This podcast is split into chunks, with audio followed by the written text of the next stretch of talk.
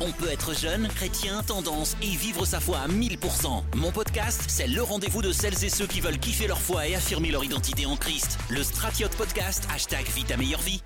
Salut à tous, j'espère que vous allez bien. Du coup, dans cet épisode, on va plus parler de la période de se mettre en couple en tant que chrétien. Ok? Du coup, en intro, moi j'ai envie de vous dire que j'ai envie de vous souligner en fait l'importance du célibat. Euh, en fait, le célibat, c'est super important et c'est une période pendant laquelle vous devez prendre votre temps, prendre votre temps afin de bien connaître Christ, ok? Afin d'être seul tout en étant entier, ok? On ne se met pas en couple pour combler quelque chose, on ne se met pas en couple pour faire comme tout le monde, on ne se met pas en couple pour les mauvaises raisons. On se met en couple parce que Dieu nous a demandé de nous mettre en, en couple et Dieu nous a demandé de nous marier avec cette personne. Il nous a montré clairement que voilà, mon fils, ma fille, c'est avec cette personne que j'ai envie que tu te maries. Donc en fait, c'est pour ça que c'est important de prendre son temps durant la période de célibat afin de se rapprocher de Dieu. Parce que c'est simple c'est logique. Hein. La question que j'ai te poser, c'est comment est-ce que tu vas savoir que c'est la volonté de Dieu que tu te mettes avec telle ou telle personne si toi, tu n'as pas de relation avec Dieu? C'est bizarre, ok? C'est et je sais comment Dieu fonctionne. C'est pas en mode tu ne calcules jamais Dieu et puis arrête le jour où tu as envie de te marier avec la personne, tu es en mode Seigneur, Seigneur, est-ce que c'est la bonne personne? Et il va te répondre en mode oui, oui, c'est la bonne personne ou non, c'est. En fait, il faut que toi déjà tu arrives à discerner sa voix parce qu'il y a plusieurs voix que tu entends au quotidien. Il y a la voix du monde, il y a la voix de tes proches, il y a la voix du, du diable, de l'ennemi, il y a la voix de Dieu. Donc toi, en fait, il faut que tu aies cette période où tu arrives à, à discerner la voix, à apprendre quelle est la volonté de Dieu et cette période, la période du célibat, est, importante pour ça, en fait.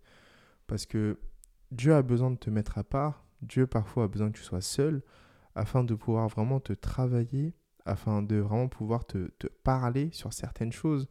Et souvent, j'ai l'impression que les gens, ils ont honte un peu du célibat, tu sais, en mode, ouais, âge, mais je suis pas encore marié, ou...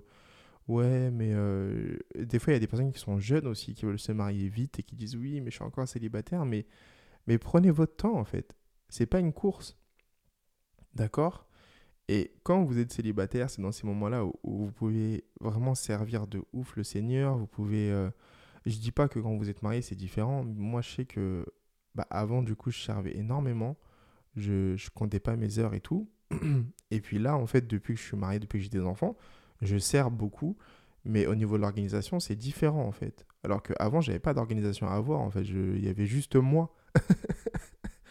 Donc du coup, j'étais en mode... Euh, une fois que je me suis marié, j'ai dit, ah oui, non, en fait, c'est une autre organisation, c'est différent, quoi. Donc vraiment, prenez votre temps, prenez votre temps pour connaître Dieu, prenez, votre, prenez ce temps aussi du célibat pour vous connaître vous, pour faire une introspection sur vous, pour commencer à travailler sur votre caractère, ok? Parce que on pense tous qu'on est une bonne personne euh, jusqu'à qu'on se marie, j'ai l'impression. Moi, avant mon mariage, je pensais vraiment que j'étais un, gars au top, ok? Jusqu'à que Nathalie arrive et ça a été vraiment comme un miroir pour moi. Et j'ai vu tous mes défauts. En mode, euh, elle me disait des trucs sur moi, je faisais bah non, moi je suis pas comme ça. Elle disait bah si, j'étais comme ça, je faisais bah non. Elle faisait bah si, je faisais bah non. et au fur et à mesure, en fait, bah j'ai bossé sur mon caractère, j'ai bossé sur ces choses. Mais c'est parce qu'avant de me marier, j'ai jamais pensé à, à ces choses en fait. Moi, pour moi, j'étais un homme accompli et mon caractère était très bien. Alors que c'était pas le cas. Et le célibat, ça sert aussi à ça. Moi, je, vous conseille de, de prendre cette période du célibat vraiment comme une préparation au mariage, une préparation aussi vis-à-vis de Dieu. Et euh, pour vous connaître, pour connaître vos points forts, vos points faibles, pour aussi réussir à discerner votre langage de l'amour. Euh, le langage de l'amour, en fait, c'est euh, la manière dont vous aimez, et cela reflète souvent la manière dont on vous a aimé. Je m'explique. C'est-à-dire que des fois, souvent, euh, souvent, comment les parents nous ont aimés, comment nos parents nous ont démontré leur affection, souvent, nous, on copie ça pour euh, démontrer notre affection à notre conjoint. Par exemple, moi, ma mère, euh, qui a toujours été là pour moi, elle me démontrait son affection en faisant. C'est-à-dire que c'est parce qu'elle m'offrait des bonnes études, qu'elle m'offrait un bon cadre de vie, etc. C'était comme ça que, qu'elle montrait son amour envers moi. Mais elle ne me le disait pas forcément, ou elle me le montrait pas forcément par des actes physiques. C'est-à-dire que moi, quand je suis rentré dans mon mariage, bah, des fois, c'est pour ça qu'on parle de langage de l'amour, en fait. Des fois, on se prenait la tête avec Nathalie, et elle me disait, euh, tu m'aimes pas. Je disais, bah si, je t'aime. Elle disait, non, tu m'aimes pas. Je disais, bah si, je t'aime. Pourquoi je ferais ça, ça, ça, ça, ça? Et après que j'arrête, tu me dis que je t'aime pas.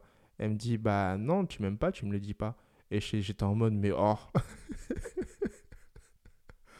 Mais c'est pour ça qu'on parle de langage, en fait. C'est que même des fois en amour, euh, si vous n'êtes pas sur la même longueur d'onde, si vous apprenez pas quel est le langage de l'amour de votre conjoint, bah après, en fait, c'est comme si euh, toi, tu parles anglais, ton conjoint, il parle allemand, et vous discutez entre vous, en fait, vous n'allez pas vous comprendre.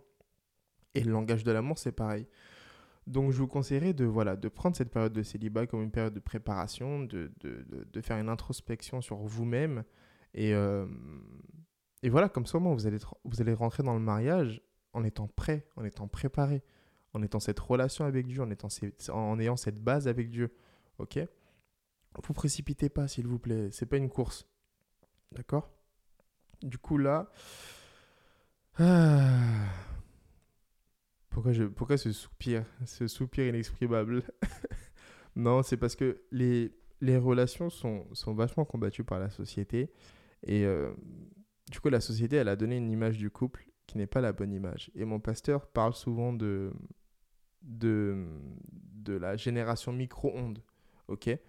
Un micro-ondes, en fait, c'est que quand tu as envie que quelque chose chauffe rapidement, quand tu as envie d'avoir quelque chose rapidement, tac, tu mets dans ton micro-ondes, tu mets, euh, vas-y, tu tournes le bouton, vas-y, une minute, tac, ça sonne et c'est chaud.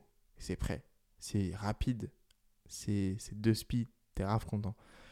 Et euh, on voit ça avec tout, hein, avec Netflix, on a tout à la demande, euh, avec Amazon Prime, les trucs comme ça. C'est très rapide et on a tout tout de suite en fait. on cherche notre satisfaction rapide ok?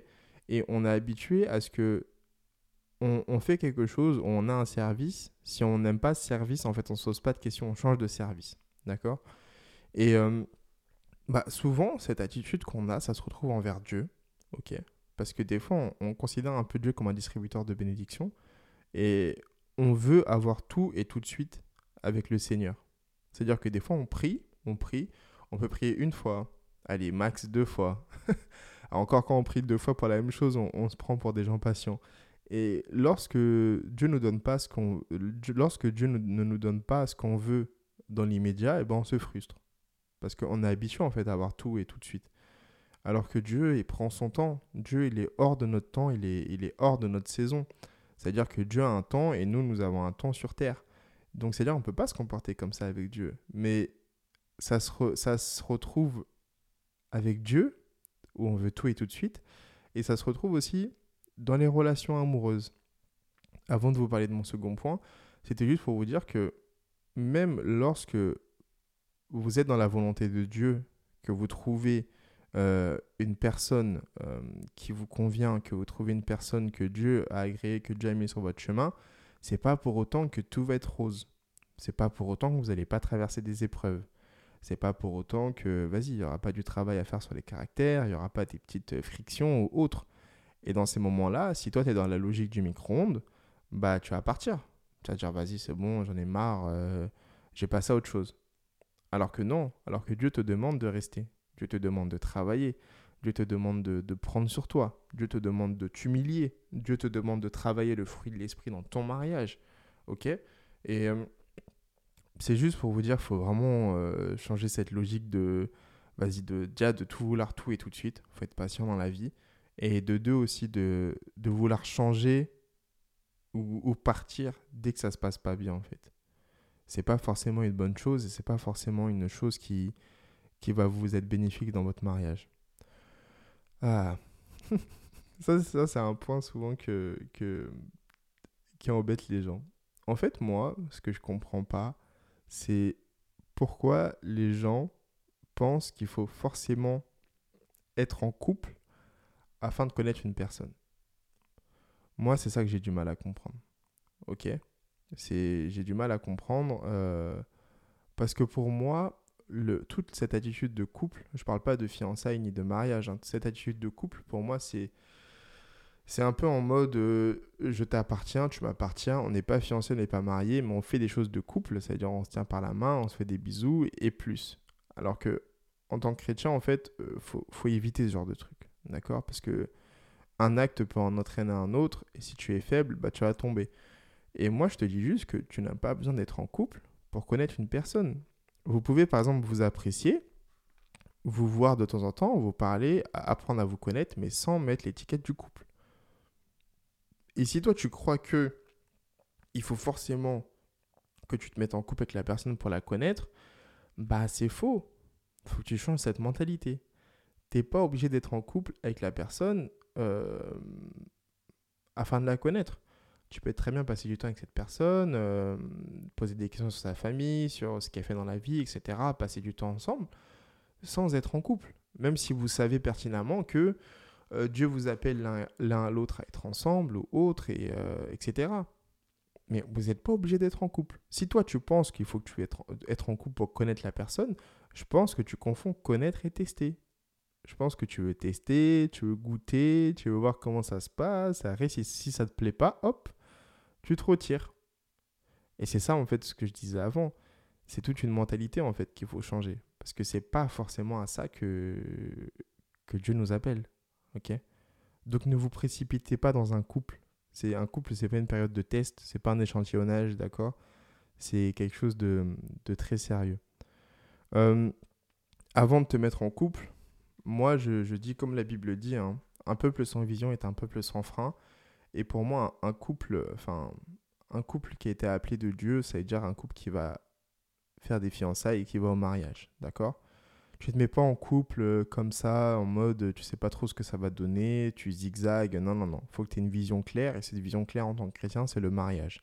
Si toi, tu, veux te mettre en couple avec quelqu'un, mais tu n'as pas la vision du mariage, alors ne te mets pas en couple. D'accord? C'est très clair. Je suis très cash avec toi. Ok, je suis comme ça. Mais voilà. c'est On est chrétien. On ne peut pas faire comme tout le monde. On ne peut pas faire comme les gens du monde, comme les gens qui ne connaissent pas Christ. On peut pas être chrétien quand on veut et quand on ne veut pas, bon, on ne l'est pas. Chrétien, en fait, c'est tous les jours de notre vie. Du coup, si toi, tu, tu ne veux pas te marier avec cette personne, ne te mets pas en couple. Parce que la vision du couple, la vision des fiançailles, c'est d'être le mariage. Et enfin, comment se préserver en étant en couple, en étant en couple chrétien? C'est très simple. Euh, le premier conseil que je pourrais vous donner, c'est de mettre Dieu au centre de votre relation. Ça veut dire euh, de prier ensemble, de passer du temps ensemble dans la méditation de la parole. Ça peut être par téléphone, ça peut être par visio, ok? Euh, ces temps, c'est mieux de faire ça en journée, en fin d'après-midi, pas le soir tard, la nuit. Hein, quand, parce que quand il y a les appels tard le soir, c'est là où ça, où ça dérape. Mais du coup, faites attention, vous ne croyez pas plus fort que vous ne l'êtes. vous ne croyez pas plus fort que vous l'êtes. Et euh, au niveau des lieux, si vous voulez vous voir, il faut privilégier des lieux où il y a beaucoup de personnes autour de vous.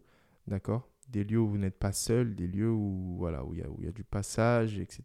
Vous voyez pas l'un chez l'autre quand il n'y a personne. Hein, ça, c'est des guet-apens. Vous ne croyez pas plus fort que vous ne l'êtes. D'accord? Et euh, surtout, demandez toujours l'aide de Dieu pour vous euh, fortifier.